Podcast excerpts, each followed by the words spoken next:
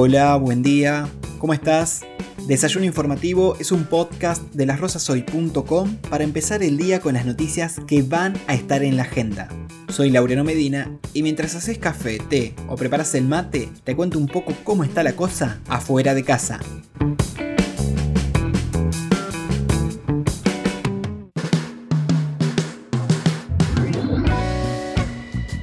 Viernes 8 de octubre, hoy vamos a hablar un poco del rechazo a la propuesta salarial por parte de AMSAFE, de la habilitación de boliches y salones de fiestas con espacios cerrados, de los movimientos en causas judiciales que involucran tanto a Cristina Fernández como a Mauricio Macri, y para finalizar, del complemento mensual para el salario familiar que anunció ayer el gobierno.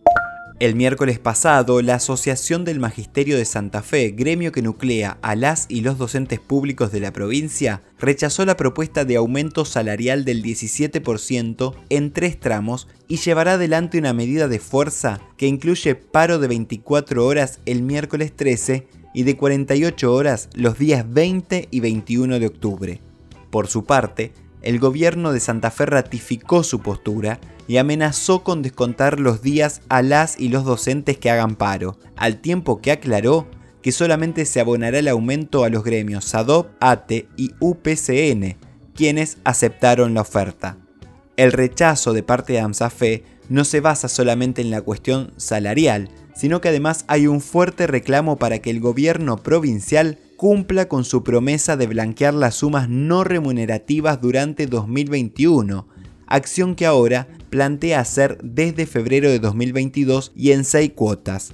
El otro gran descontento es la reducción de prestaciones y beneficios que sufren las y los afiliados a la obra social YAPOS, ente que, junto a la caja de jubilaciones, está siendo desfinanciado por pagar a las y los trabajadores precisamente sumas en negro. En el mismo marco de discusiones paritarias, las y los empleados municipales van por otro aumento tras completar el 35% que se terminó de pagar con los sueldos de agosto y exigen volver a abrir la paritaria.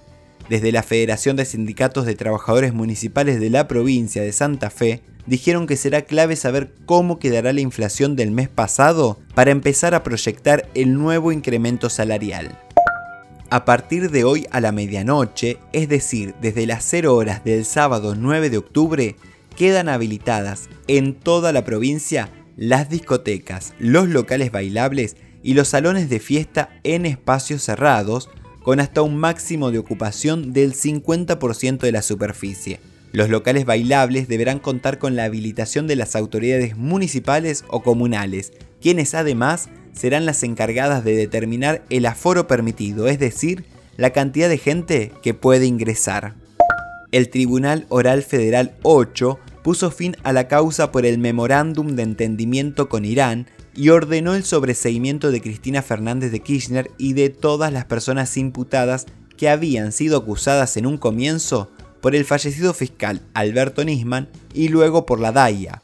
La jueza María Gabriela López Iñiguez y los jueces Daniel Obligado y Juan Michilini consideraron en forma unánime que no hay motivos para hacer un juicio. También señalaron que está fuera de duda que las visitas de los jueces de casación Gustavo Hornos y Mariano Borinsky a Mauricio Macri en la Casa Rosada y la Quinta de Olivos en momentos claves del expediente afectaron la imparcialidad e independencia del juez natural.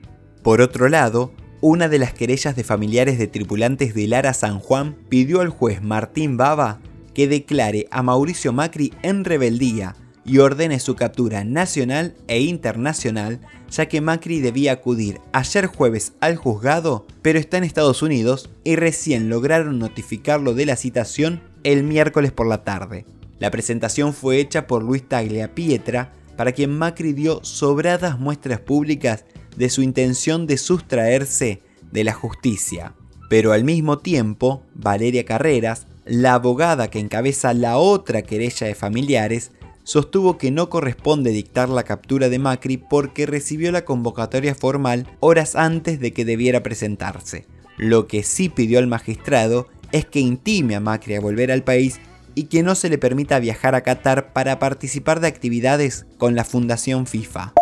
Para cerrar, el gobierno anunció un complemento mensual para el salario familiar a partir de octubre, una medida que beneficiará a más de 2 millones de trabajadoras y trabajadores y más de 3 millones de niñas, niños y adolescentes. La medida alcanza a trabajadoras y trabajadores en relación de dependencia, monotributistas A, B, C y D, y quienes perciben una prestación de desempleo, es decir, quienes perciben sus salarios por ingresos familiares de hasta 115 mil pesos. La titular de ANSES, Fernanda Raberta, explicó que desde octubre se va a duplicar el monto que percibe cada trabajadora y trabajador en concepto de asignación familiar.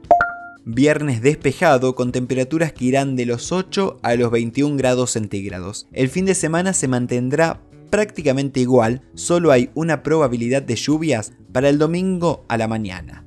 Esto fue todo por hoy. Gracias por compartir el desayuno. Nos encontramos nuevamente el lunes. Buen día.